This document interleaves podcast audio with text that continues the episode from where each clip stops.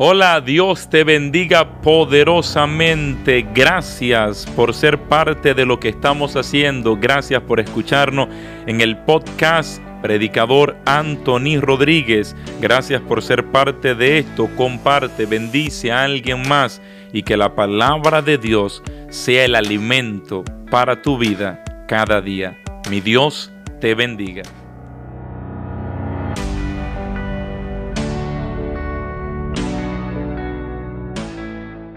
Entonces hoy estaremos hablando servir al Señor con gratitud. Como dije?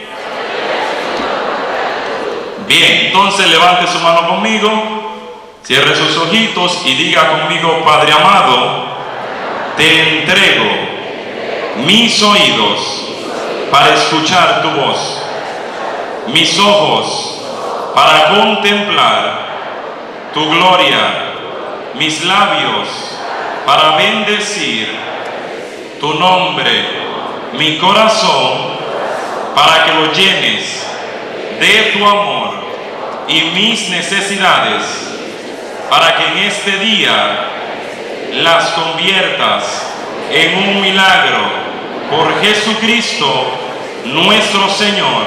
Amén. Denle un aplauso al Dios que hace milagros, que nos bendice y que nos tiene en este lugar.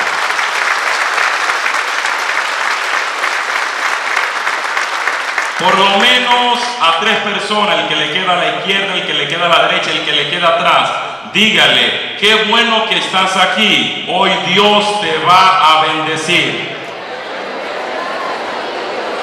Al que le queda a la izquierda, al que le queda a la derecha, al que le queda a la parte de atrás,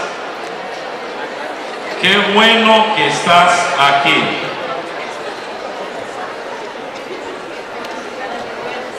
Bien, se pueden sentar, son muy amables. Si alguien llegó acá y no, no vio el flyer, mi nombre es Anthony Rodríguez. Venimos desde el área triestatal, Nueva York, New Jersey, Connecticut. Exactamente vivimos en New Jersey, pertenecemos a la diócesis de Patterson, New Jersey. Trabajamos en la actualidad en la parroquia San Antonio de Padua y allí estamos ejerciendo el ministerio a través de la renovación carismática, actualmente coordino el grupo de oración de esta comunidad y estamos allí sirviendo a Dios y yendo ya en los últimos años, yendo de comunidad en comunidad en diferentes ciudades, países, yendo a comunicar el mensaje de la palabra del Señor. Allí también trabajamos en los medios de comunicación, iniciamos un medio, una estación de radio que lleva por nombre Radio Proezas y estamos haciendo todo lo que podamos hacer para servir a Dios y comunicar el mensaje de esperanza de nuestro Salvador Jesucristo. Por eso me llena de alegría este congreso que es dedicado completamente al servicio, porque a veces como laicos nos sentimos que la responsabilidad solo le corresponde al sacerdote, que solamente el padre y el equipo que está allí con él tiene que estar pendiente de que la comunidad crezca, de que haya un buen trabajo y de que la obra de Dios se siga extendiendo. Y la verdad es que la iglesia somos todos. ¿Quiénes somos la iglesia? Iglesia somos todos, no solamente es la jerarquía, sacerdotes, obispo, eh, el papa, no, todos somos parte de la iglesia y como parte de la iglesia tenemos que trabajar para la obra del reino, empezando en nuestros hogares, empezando en casa, empezando en tu lugar de trabajo, en el lugar donde te mueves, donde te relacionas. Entonces, ¿cómo vamos a servir a Dios? Pues bien, tenemos que servir a Dios como el mensaje se llama, porque estamos agradecidos. ¿Qué es gratitud?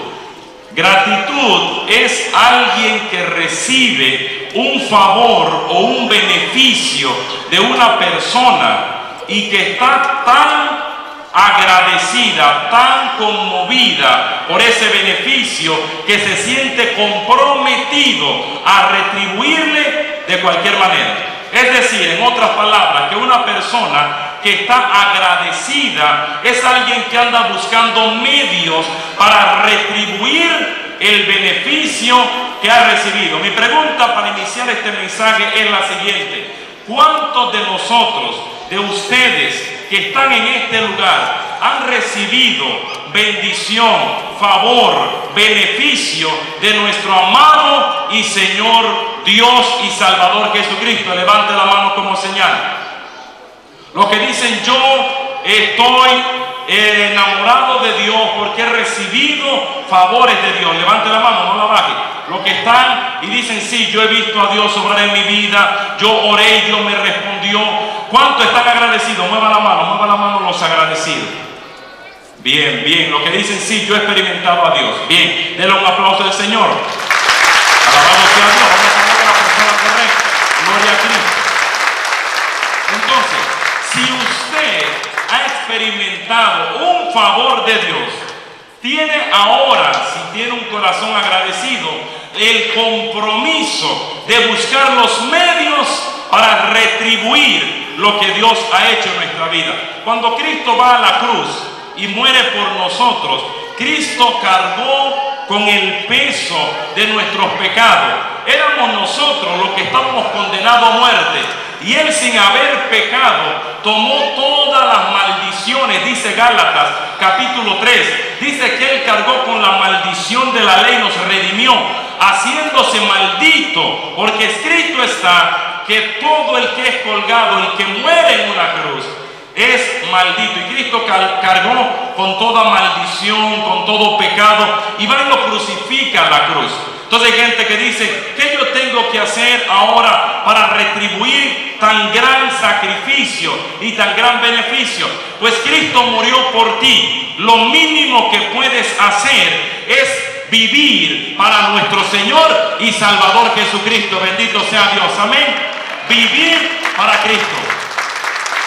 Si van a aplaudir, no sean tacaños. El aplauso se lo dan a aquel que murió por ti en la cruz. Alabado sea su nombre. No seas tacaño.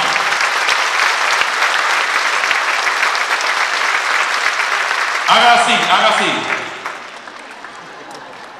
Usted sabe que es así, que se hace así, así, así. Y dígale que está a su lado, no seas tacaño con el Señor. Entonces, estamos agradecidos por tan gran sacrificio. La palabra, el texto que nos daba el Padre para este mensaje es Hebreos capítulo 12, versículo 28. Hebreos 12, 28. Yo voy a comparar y voy a hablar más adelante de dos pasajes del Evangelio más para transmitir este mensaje de servir al Señor con gratitud. Los que toman nota, el título del mensaje, servir al Señor con gratitud. Hebreos capítulo 12, versículo 28. Dice la palabra en el nombre del Padre, del Hijo y del Espíritu Santo. Por lo cual, puesto que recibimos un reino que es inconmovible, demostremos gratitud. ¿Demostremos qué? Mediante la cual ofrecemos a Dios un servicio aceptable con temor y reverencia. Palabra de Dios. Oye lo que está escribiendo acá en esta carta poderosa de Hebreos demostremos gratitud mediante la cual ofrecemos a Dios un servicio aceptable, mediante la cual la gratitud es el vehículo, es el medio para nosotros demostrar, devolver a Dios lo que de Dios hemos recibido. Entonces significa en base a esta palabra que solamente vamos a servir a Dios y seremos efectivos y eficaces a la hora de entregar nuestro servicio desde cualquier rol, como el padre Samuel hablaba. A veces creemos que hay ciertos ministerios más grandes. La predicación es más público que el que está cuidando a los niños ahora. El que se para acá, los hermanos que están cantando acá, la gente puede verlo. El que se para acá sale en un flyer y la gente dice, wow, ese servicio es mucho más grande. No, no, no. Mentira, el Padre lo explicó muy bien. No hay un servicio ante los ojos de Dios que sea más grande que otro. Hay algunos, insisto, que son más visibles que otros. Pero a la larga, servir a Dios es de la manera en cómo lo estamos haciendo. Hay personas que están ejerciendo ministerios, que lo están haciendo, insisto, como ayer decía, con la actitud incorrecta. Están amargados allí, están simplemente por mero compromiso, por mera obligación, por mera apariencia, para sentirse que tienen poder, para sentirse que ellos son los líderes, que ellos son los que coordinan, que ellos tienen autoridad sobre algunas personas. Y sabes que nosotros tenemos que servir a Dios no por obligación, no a la fuerza, sino porque estamos agradecidos. La gratitud tiene que ser el vehículo que nos lleve a comprometernos con nuestro Dios. Hay personas que dicen, hermano Anthony, yo no tengo ninguna capacidad, ningún carisma, yo no tengo dones para yo servir. Y yo te le pregunto, ¿usted no es bueno limpiando, sacudiendo la banca, que sea? Usted no puede bajarse y recoger el papel, recoger la botellita de agua. Usted no podría ir al baño y cambiar cuando ya falta papel, cambiar el rollo y poner un papel nuevo. A veces creemos que el servicio a Dios se limita simplemente a esto, a cantar, a predicar, a dirigir, a coordinar. ¿Sabe lo que enseña la palabra de Dios? Que aquellos que van y ayunan, por ejemplo, y de repente lo hacen y andan con cara de hambre ese día. Y la gente dice, ay pobrecito tanto que ayuna, ay tan espiritual que es el hermano, ay tan lindo. Y esto dice el Señor, ya se recibió su recompensa. Aquellos que oran en público para que la gente lo vea y diga, ay qué lindo ora, ay qué bueno, esa hermana, ese hermano está tan lleno de Dios.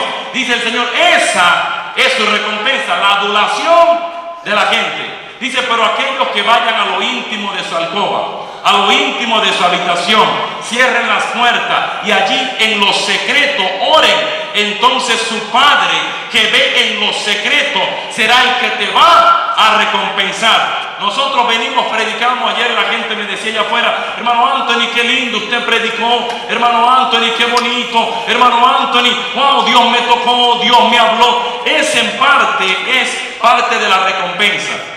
Pero aquellos que están allá atrás, los que andan con las camisetas negras, esos hermanos que son junto al Padre y a todo el equipo, los que hicieron realidad este evento, muchos de ustedes no se detienen y dicen gracias por lo que has hecho para que este evento sea parte y exitoso en todo lo que se ha hecho.